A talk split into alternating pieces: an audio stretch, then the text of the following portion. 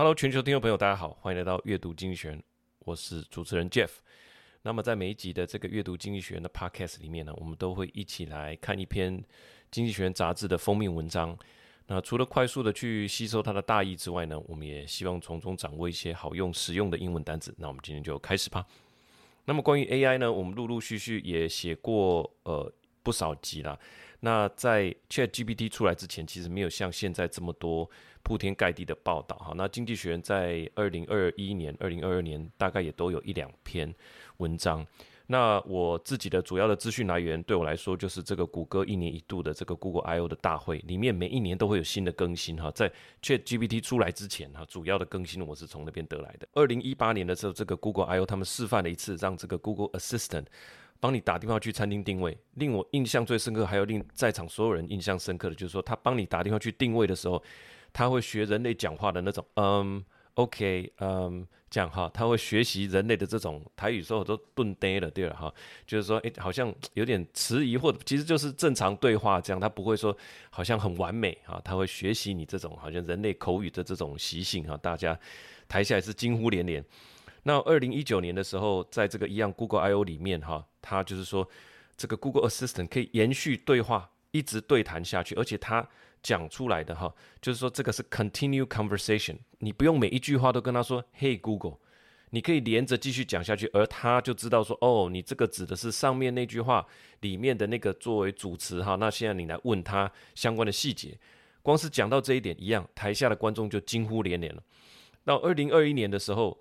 呃，Google I/O 的这个皮猜的简报里面有一张图来解释这个 Lambda 哈，L A M D A 的这个语言模型，就是说为什么它能够产生这些产生一些合于情理的这种反应哈，叫做 sensible response，主要就是透过很多不同的层去做很多的决策，每一句话进来，在这个层次要决定哦，我们落点是在哪里，接下来要进入到下一层哈。这张图就是好多平面哈，很像这个千层派这样，好多平面上面有非常多的决策点，由这一点连去哪一点，这样延伸很多的线，穿透着很多层决策，不需要有一个预先找好的答案，而是呃临时的这样的决策去分析可能最佳的落点是什么。就是说回头看看这些 moment 还是很棒哈。每一次这个皮差站在台上，或者说他的高管站在台上讲解这些时刻的时候，他还是觉得说哇，这个科技进展很快。但是也回头看的时候，你会觉得说，这两年啊，或者说这几个月啊，可能进展怎么会这么快？现在二零二三年的今天，我们已经不是在谈说 AI 帮你打电话去订餐啊什么，还要学人类讲话。现在透过 AI 的创作，它已经可以让呃歌星啊，不管是这个 Drake 或者是蕾哈娜，去唱任何你想听的歌，OK，任何的歌哦，比如说儿歌也可以哈，或者说你让这两位互相去唱对方的歌也都可以。或者让这个蕾哈娜去唱这个 Taylor Swift 都可以。那现在从歌词的呃安排，哈，歌词它本身有些有对仗嘛，有它特殊的写法。那从它的声音，再到这个歌星独有的这个 flow，哈，比方说，诶，它这个这个你你就是可以感受到啊，这就是它的风格，哈，这个就是它的 flow。这个 AI 全部可以一手包办，全新创作哦，它还不是仿造而已，它是可以全新创造出一首有 Drake 风格的歌，而且大家都爱听。好，大家都想要点阅，大家都想听，你说这个进展大不大？好，从当初他只是模仿你一个，呃，嗯，OK，嗯，对，只有这种哈，好像说口语上面去模仿人类，到现在他可以模仿某一个特定的人类，而且是全新的创作。所以，呃，在这个同时间呢，当然也出现了很多加强监管的声音哈，希望加强监管，而且这个声音还不只是，比方说在监管的都是政府官员，不是来自政府官员哦。很多是来自 AI 的这个研发公司，包含 OpenAI、Google，他们都有提到，我们希望更多的监管。这些领导人当然还有跟马斯克，还有一堆企业的高管啊、教授啊，就是说现阶段的 AI 到底具备什么样的实际潜在的危险？哈，明明 AI 看起来潜力无穷，但是也让我们必须要正视现阶段该如何的正确。正确的来为这个 AI 来感到忧虑哈，这个忧虑是正确的哈，来为它感到忧虑，这就是这一期经济学人要告诉我们大家的哈，这就呼应到这一期的这个封面，就是说 AI 这两个字哈，一个有天使的 A 有这个字有天使的光环 I 这个字它本身具有恶魔的这个红色的脚跟叉子哈，手上拿着叉子。那么在文学跟传说中，恶魔本来就是这个大天使路西法他变来的哈，那是不是现在确实来到这个 moment，就是说如何善用 AI 而不要被 AI 所危害，这个就是。现在非常迫切的一个人类的大问题。哈，那的标题是 How to Worry Wisely About Artificial Intelligence. Rapid progress in AI is arousing fear as well as excitement. How worried should we be？它这个已经引起了呃很多的恐慌啊。那我们到底应该呃多么样的感到呃忧虑，或者说我们应该多么？呃，有多少顾虑呢？关于 AI，好，那跟以前一样，我们就用五个重点来跟大家分享我们的阅读心得。好，首先第一个，他从一封公开信，好，点燃大众对 AI 的焦虑开始。那我们都知道有这封信呢，就是未来生命研究院 Future of Life Institute 的一封公开信，呼吁所有的 AI 实验室呢立即停止开发比 GPT-4 更强大的 AI 系统，至少六个月。并且利用这段时间呢，共同的来制定一套完整的共享的一种先进 AI 的设计跟开发的安全协议。这封联署信呢，希望暂停开发 AI 六个月。这封信呢，不是只有看了呀，我们不是只有看了，你跟我啊，所有的人都可以一起上去签名联署。那如果你也认同的话，我们那我们就一起来把这个人数冲高哈。好，这封信里面主要提到三个，它里面在第三段就提到三个问题，就是说如果这一份工作。是令人类感到有成就感和 fulfilling，那你为什么要让 AI 来取代呢？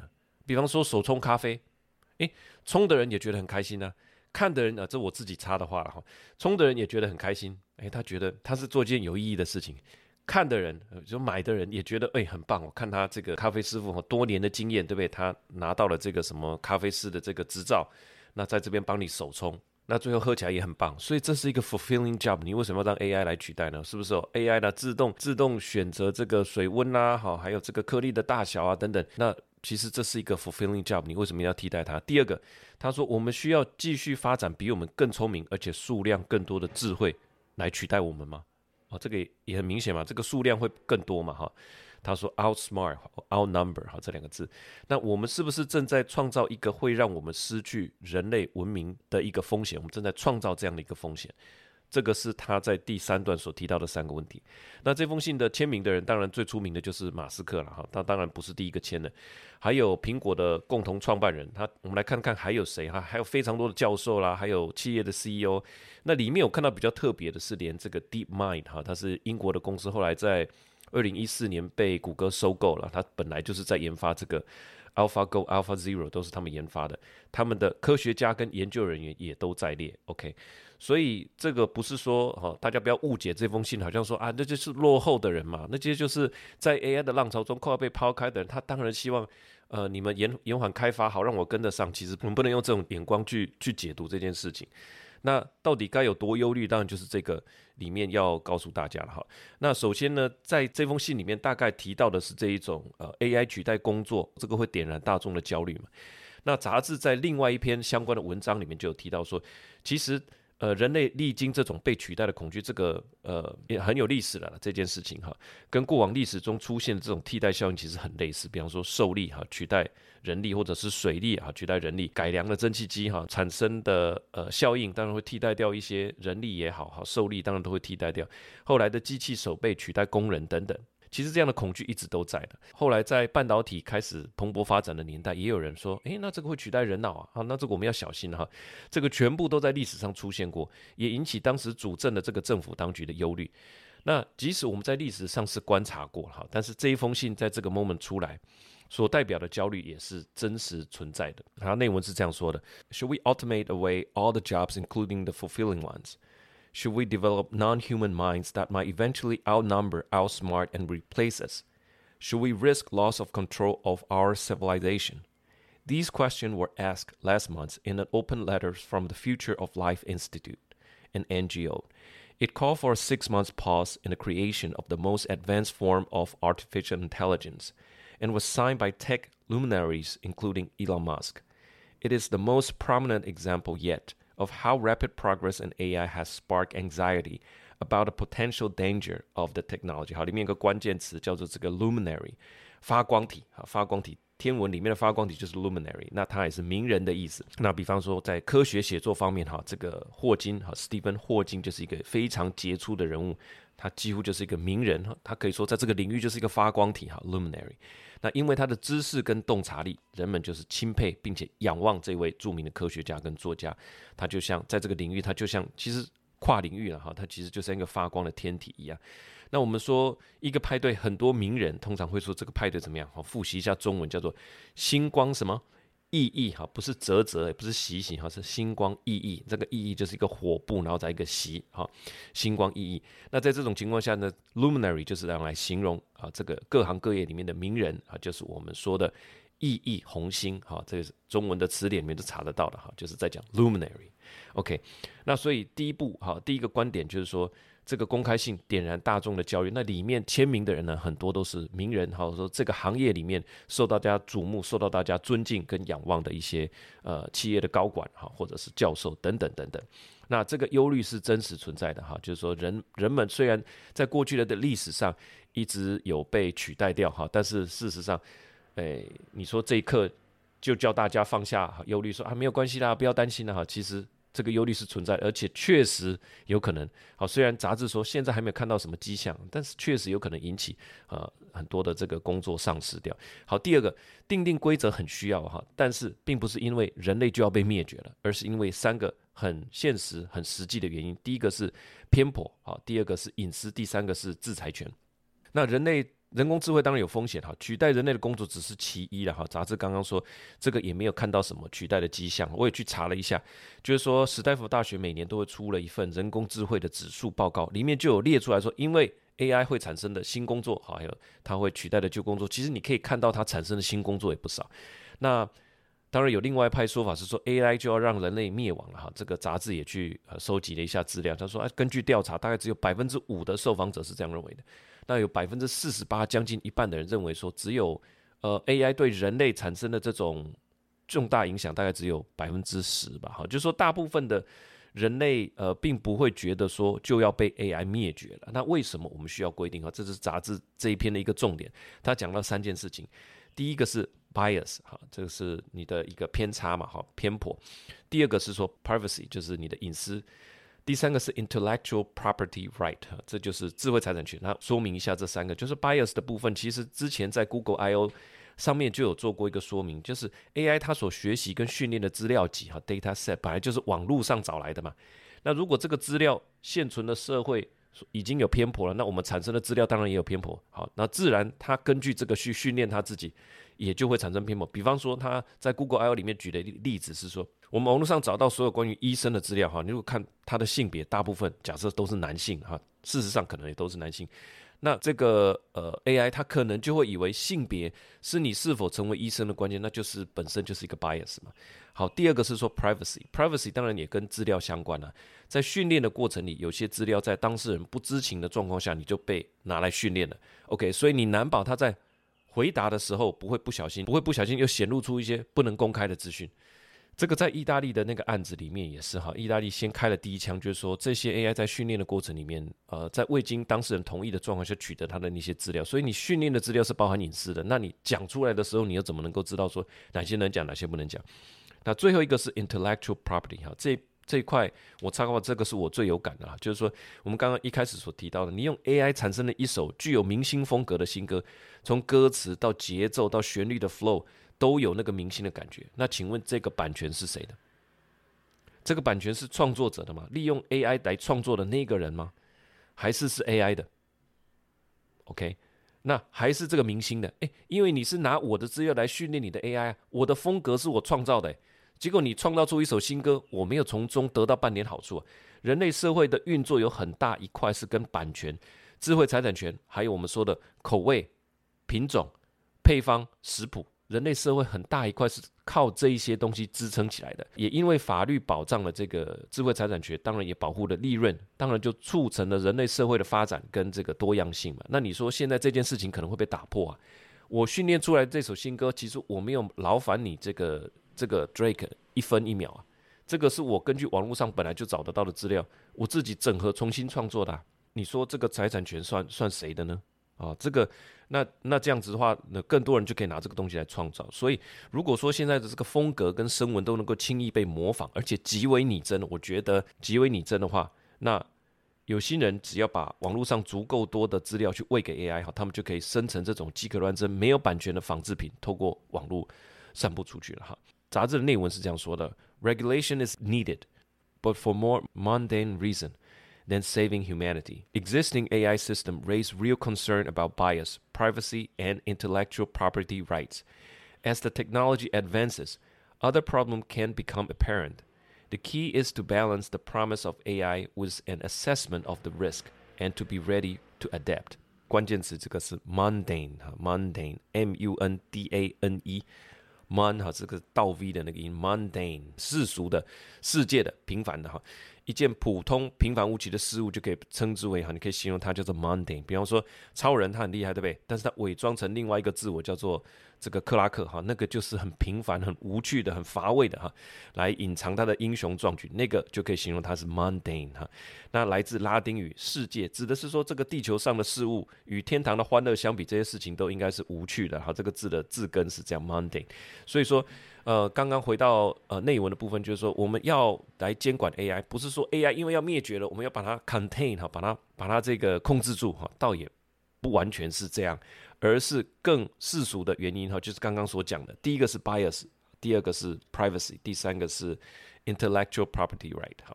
好，那针对这些呢，各国第三点，我们进入到第三点，就是说各国采行不同的做法，那何者为佳呢？那杂志说英国采取的是轻管理，就是 light touch，美国也是。那欧洲整体啊，就是整个欧盟整体而言是比较严格的。那中国也是严格的哈，它务求反映出这个政府与党的这个核心价值。那我去查了一下，英国政府的这个逻辑，原则上就是透过它没有要定定新的法律，就是说透过既有的法律去管理 AI。那责成每个部门，你要去想出你在既有的法律规定之下，你要针对 AI 哈。你要发出什么样的 guideline，我们就不设计新的法律了。那在很多国家会采取轻管理的，好，那哪些国家是例外呢？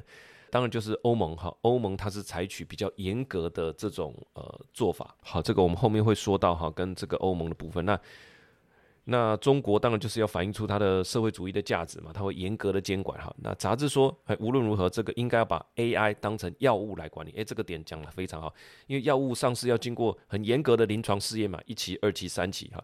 正式上市之前会有很多的关卡要过，对不对？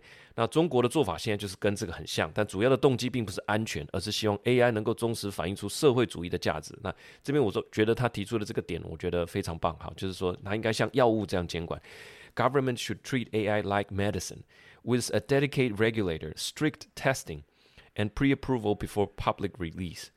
China is doing some of these. requiring firms to register AI product and undergo a security review before release. But safety may be less of a motive than politics. A key requirement is that AI's output reflects the core value of socialism 啊，就是刚刚我们说的，它要忠实反映出这个社会主义的价值哈。好，第四点，关于 AI 的深层理解，可以仿效欧洲的这个粒子 物理基础研究哈。现在虽然说 AI 是人类所创造出来的，但但是在二零二三年的三月四月，在这个时间点，你可以去看看这些访谈，所有的 AI 啊公司的这些负责人，他们就已经在镜头前面坦白讲了，他说他们已经有点不太理解为什么他会这么说，为什么他会这么做。其实他说哈，Sundar Pichai 说这是一个 black box，他自己说到。那这个 Sam Altman 也说，哎，你们应该感到庆幸，我们研发的人是感到呃害怕的哈，所以。坦白说，没有人有资格或者有这样的信心说我们完全掌握哈。那所以现阶段我们就不太理解它了。因此呢，组成这种跨国的 AI 共同基础研究中心看起来是可行哈。这个有潜力可循，就是说粒子对撞这个就是一个哈 CERN 哈这个这个机构跨国的官方机构来进行的。对于一个有潜力来改变世界的东西，是可以考虑用用这样的方式来进行。粒子，我也查了一下哈，粒子物理实验的原理就是说，如果你想要看到更小的物质，就必须更快速的碰撞，产生更高的能量。这个要透过一台圆形的回旋加速器哈，叫做 Large Hadron Collider（LHC） 的这个机器来进行。那二零二零年的时候，欧洲核子研究中心通过了一个决策。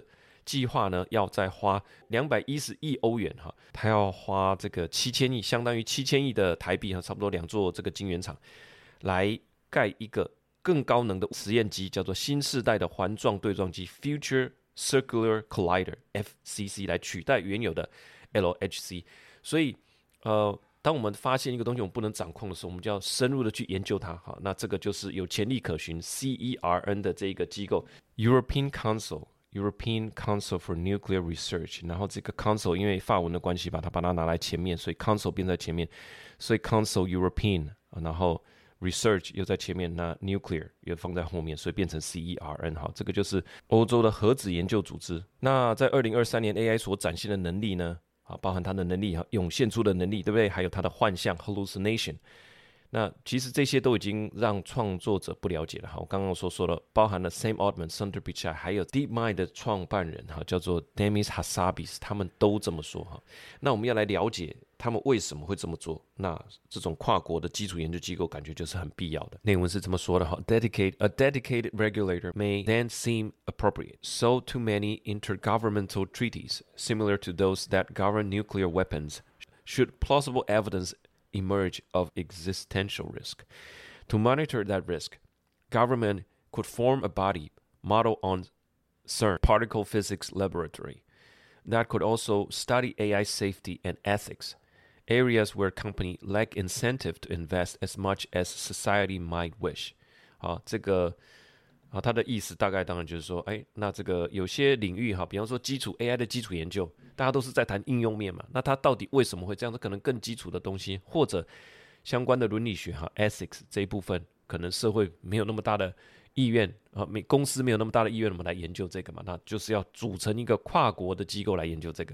那这边的关键词就是 model on，就是 model 就是模型的意思嘛，model on 就是仿照效法的意思哈。比方说，their economy structure is closely model on the British system，他们国家的这个经济架构高度仿制。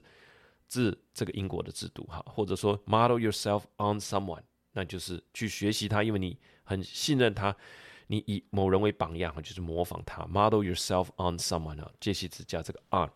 好，那第五点，现在呢，起草 AI 相关的规定时间点就是在现在。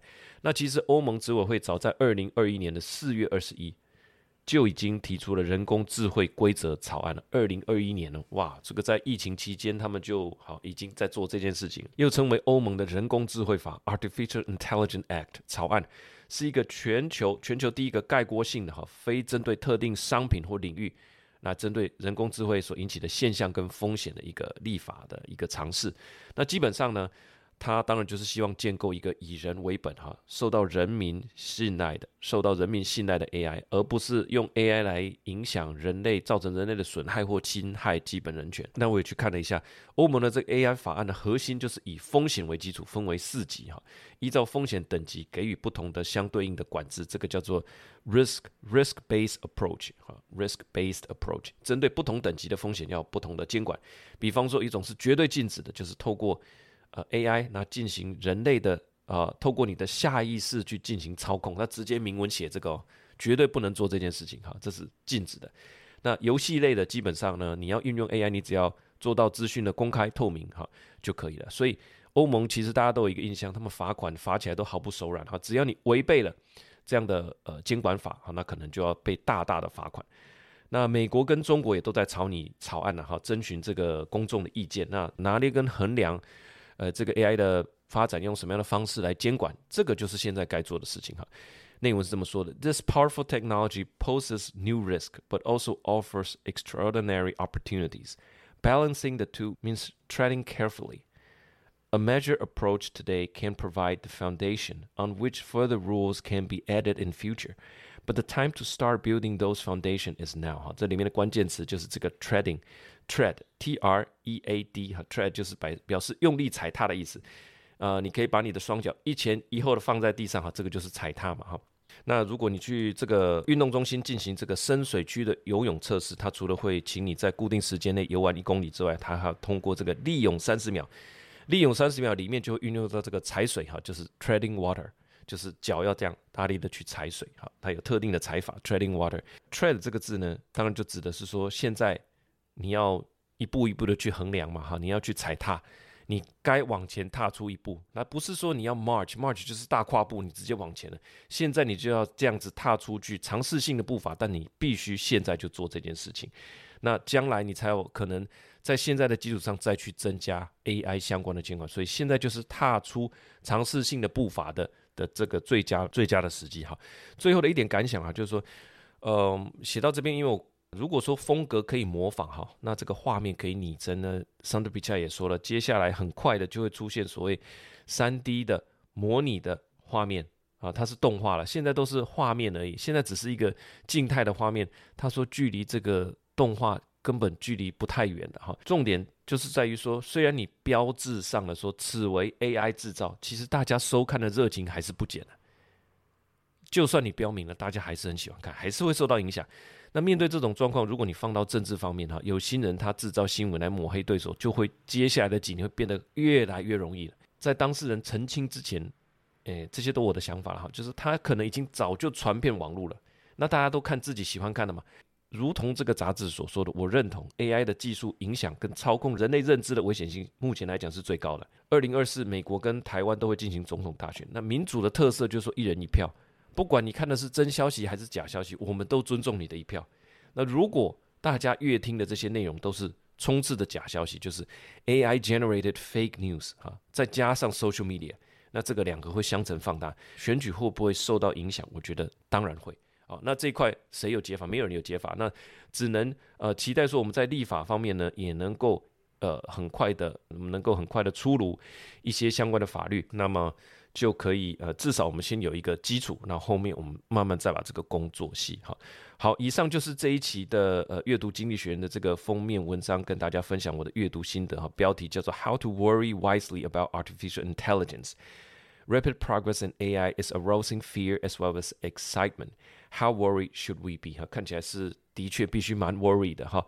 好，我们每一期的阅读经济学呢，都会有这个文本，那会把里面相关的单字，还有我们的文字稿，那都做一个整理，给大家做参考。如果你喜欢，呃，这个节目，我也建议你可以参考我们的文字稿。那文字稿，呃，订阅之后呢，我们都会直接寄到你的信箱，那你就把它存储存在一个资料夹，把我们现在这些快速发展的每一个点，每一周，我们都把它做一个记录。